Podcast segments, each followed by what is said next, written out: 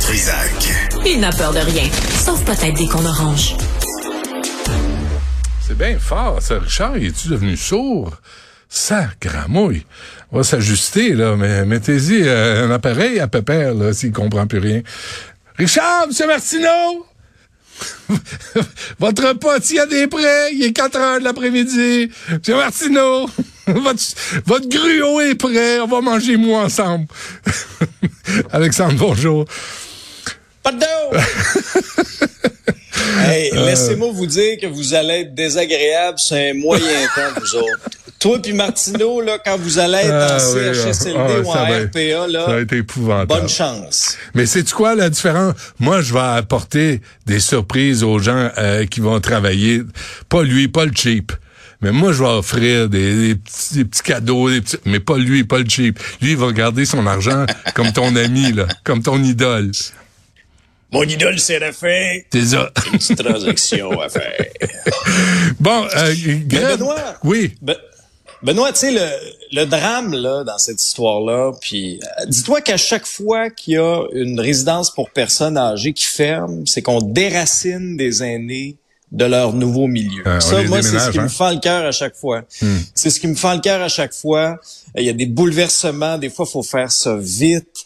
Et puis ça, à chaque fois, c'est sûr que ça les affecte. Puis ça a une autre conséquence aussi, faut pas l'oublier. là, S'il manque de résidence pour personnes aînées ou de place en CHSLD, les personnes âgées, là, il y en a combien là sur les étages des hôpitaux? Sais, qui, faute d'avoir une place, n'ont pas le choix de prolonger leur séjour à l'hôpital. Ça met une pression énorme aussi sur le réseau de la santé.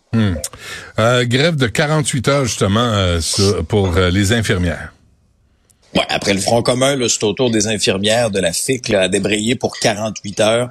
Euh, là aussi, là, ça envoie un message très, très clair au gouvernement à la suite du quatrième dépôt des offres de Sonia Lebel. Ça avait re- été rejeté du revers de la main très, très, très rapidement par Ouais. les syndicats. Et là, ben, on débraye. On a la loi sur les services essentiels qui limite quand même les, les conséquences sur le milieu de la santé. Mais est-ce qu'il va en avoir, Benoît? C'est sûr qu'il va en avoir. Les soins essentiels, on va les donner, mais est-ce que ça peut tourner au ralenti dans d'autres départements? C'est clair. Mais moi, c'est tout ce qui m'inquiète dans ce dossier-là. Ce qui m'inquiète, c'est l'espèce de dialogue de sourds entre le gouvernement puis les syndicats. Parce que d'un côté, le gouvernement dit, moi, ça fait quatre dépôts que je vous fais. Là, Là, j'attends un retour, j'attends une contre-offre. Et quand on pose la question aux syndicats, puis ils ont à peu près toute la même ligne là-dessus, Ouais. le Front commun dit, par exemple, ben, il n'y en aura pas là, de contre-offre au niveau salarial. là. On ne fera pas de concession sur ce point-là. Et à mon épisode, j'ai posé la question, moi, à la présidente de la FIC, pour lui demander, elle s'en vient-tu votre contre-offre? Elle me dit, ben, on l'a déjà fait. Je dis, Vous l'avez fait quand? Ben, on l'a fait au début octobre. Mais comment tu peux faire une contre-offre avant la dernière contre-offre de la présidente du Conseil du Trésor? c'est une pré, c'est une pré-contre-offre. C'est une pré-contre-offre. Oui. Ah, OK, donc c'est peut-être moi qui comprends pas le, De le toute mécanisme évidence. de négociation. De toute évidence. c'est moi le problème. Mais j'ai- écoute, j'étais sous l'impression, Benoît, que si on négociait ensemble, OK, et là, si tu me fais une contre-offre, Ouais. c'est à moi à parler. Puis c'est à moi de te revenir avec quelque chose. Mais c'est peut-être moi qui comprends pas. Peut-être. C'est peut-être moi qui comprends pas.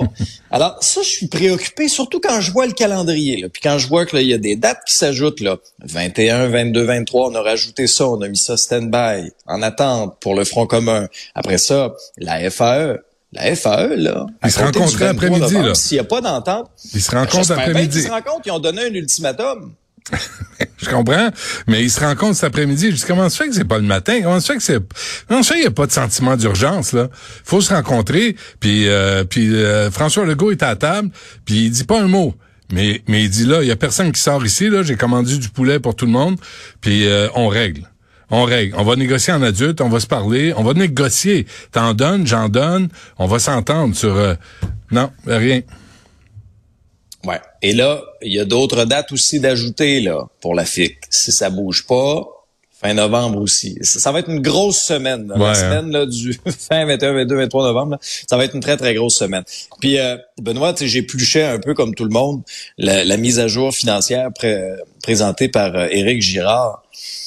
Il n'y a rien de nouveau pour les syndiqués dans cette mise à jour-là. là. Le hein. cadre financier actuel prévoit rien au-delà de ce qui est sur la table, c'est-à-dire autour de 14% quand on compte tout ce qui est donné à tous les secteurs. Bon, les syndiqués mettent le, de l'avant le 10, 10.3, 10.4% mais hmm. lorsqu'on additionne ce qu'on grappille à gauche et à droite, le gouvernement dit, ben, notre offre à 14% est au-delà des, euh, des, des projections de l'inflation. Alors, tout ce qui va être offert là, en extra, ça va être à crédit. On va l'emprunter. Il n'y a pas d'autres réserves pour ça. Et ça va être ça, le vrai test, Benoît. Ça va être ça. Là, c'est correct. C'est une journée, deux journées.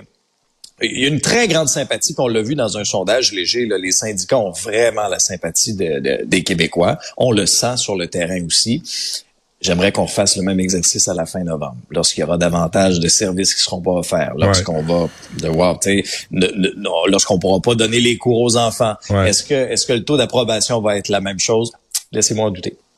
Euh, avec raison. Euh, le tramway, finalement, ça s'en vient là. Ça serait aujourd'hui à 4 heures entre M. Marchand et M. Legault.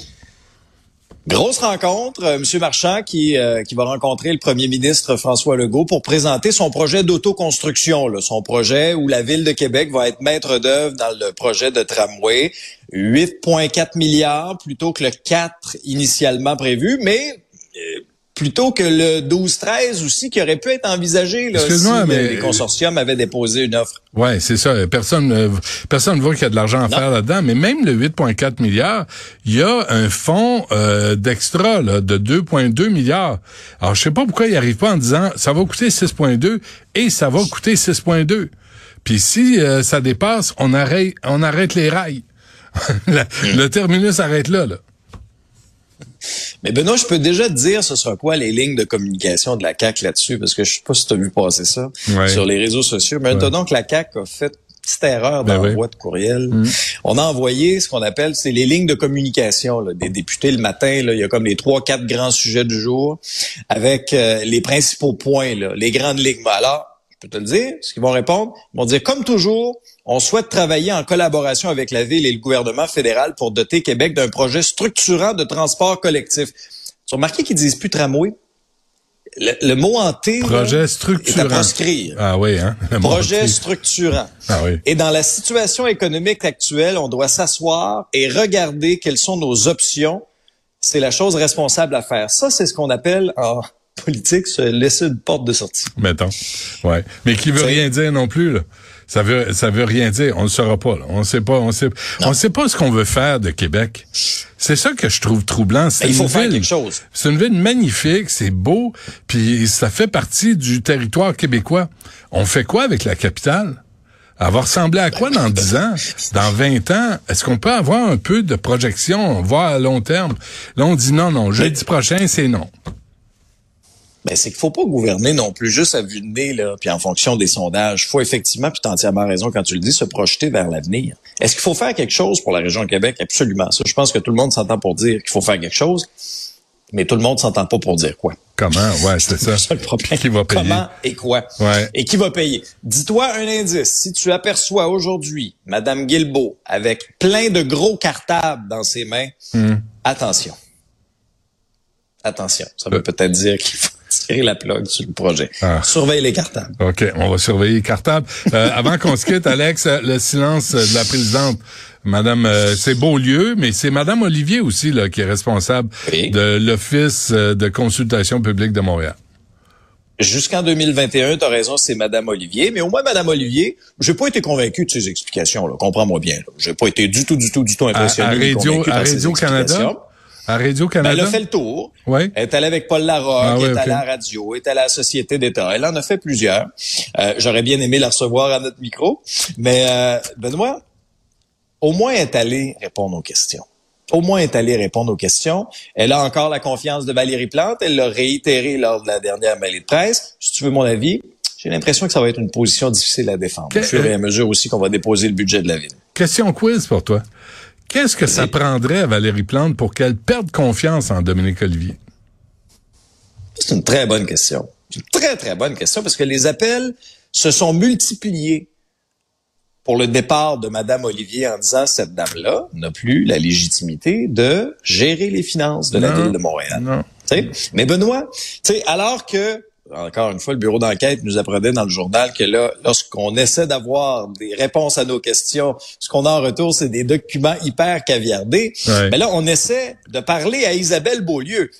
Madame Beaulieu, votre silence est gênant. Sincèrement, là, je sais pas si vous êtes caché en dessous de votre bureau à côté de votre chaise à 1000 pièces. Mais sortez en dessous de votre bureau puis répondez aux questions. Et peut-être au Brésil. Et peut-être au Brésil avec, notre ami Guy Grenier. Avec M. Grenier? Oui, Guy Grenier. Il est en mission. Il est en, ben oui, il est en mission au Brésil. très, très Rio, Rio de Janeiro, au Brésil. Avec notre carte de crédit. Ouais, euh, ça, je ne sais pas. Mais Guy Grenier, on le salue. Il va, puis là, la mairesse vient d'allumer. Ben, faudrait qu'il revienne. Euh, comment se fait qu'il est même parti pour... Pourquoi il est parti? Ah, pourquoi il est parti? Là, il faudrait qu'il revienne. Euh, excuse-moi, là, mais t'as signé le chèque pour qu'il parte? Il y a des maudites limites. Là. Moi, puis, euh, mais, Benoît, Madame Beaulieu, là, tout ce qu'elle a fait, c'est d'écrire une espèce de lettre sur la, la page de l'Office de consultation publique de Montréal. Je, vais t'en lire juste deux, trois petits bouts. Là. Je tiens à rassurer les citoyens et les élus de la ville de notre engagement envers une gestion financière responsable des ressources qui nous sont confiées. Je suis rassuré. La gouvernance éthique de cette institution occupe une place importante et fondamentale pour la démocratie montréalaise. Ma vision est claire continuer d'innover et de faire participer le plus grand nombre aux consultations publiques en administrant notre budget avec prudence et rigueur. Ouais. Signé Pinocchio. rire de nous? Ah oui. non, mais voulez-vous rire de nous?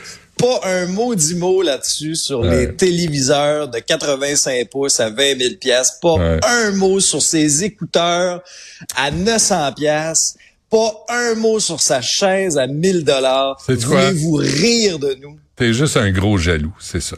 C'est tout. C'est, ça serait que de même. Merci, Alex. Séraphin, ça serait, Séraphin, ça serait jamais acheté une chaise à 1000 Il faudrait, faudrait, c'est quoi? Faudrait trouver un Séraphin pour gérer Montréal puis gérer le ben Québec aussi. On va arrêter les dépenses, les délégués, les, les voyages, les députés, les élus. Ah, oh, hey, toi, euh, reste tranquille. Euh, ben, ça fait assez longtemps qu'on euh, Mme Plante euh, endommage la ville. Je pense que c'est assez. il est temps. Bon, merci Alex, puis on se reparle demain si tu veux bien. Au ménager. à demain. Merci.